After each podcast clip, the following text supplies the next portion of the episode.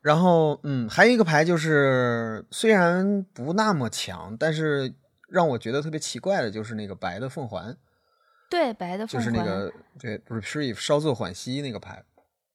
为什么？就是它这个这跟白到底有什么关系？白已经开始一个瞬间不止可以凤凰一下，然后就还抓一张，就白的。Maro 的文章里头提到这个了，就是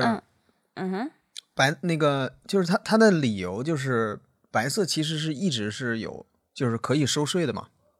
嗯，收税的本质就是康，所以说他认为康是没有问题的，就是康一直从来都是在白色的颜色轮里的。嗯，然后对，呃，但是然后然后这张牌是因为这个系列的领衔设计师强烈坚持要放进来，然后所以他就咨询了这个呃颜色轮议会，然后后来颜色轮议会就是说，呃，理论上是允许的，所以就放他进来了。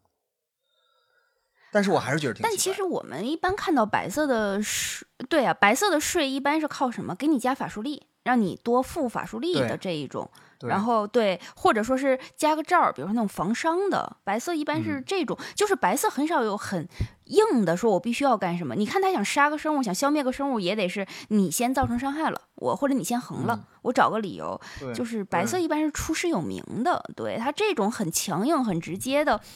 就还真的是，其实是挺少见的。虽然说人家说对白色税就是康，但以前的那种税，它是那种你像赋税加身那种很典型的，它是你是靠那个什么的，是靠不断的加法术力，然后我去阻止你去做什么事情。对，你现在这种很直接的，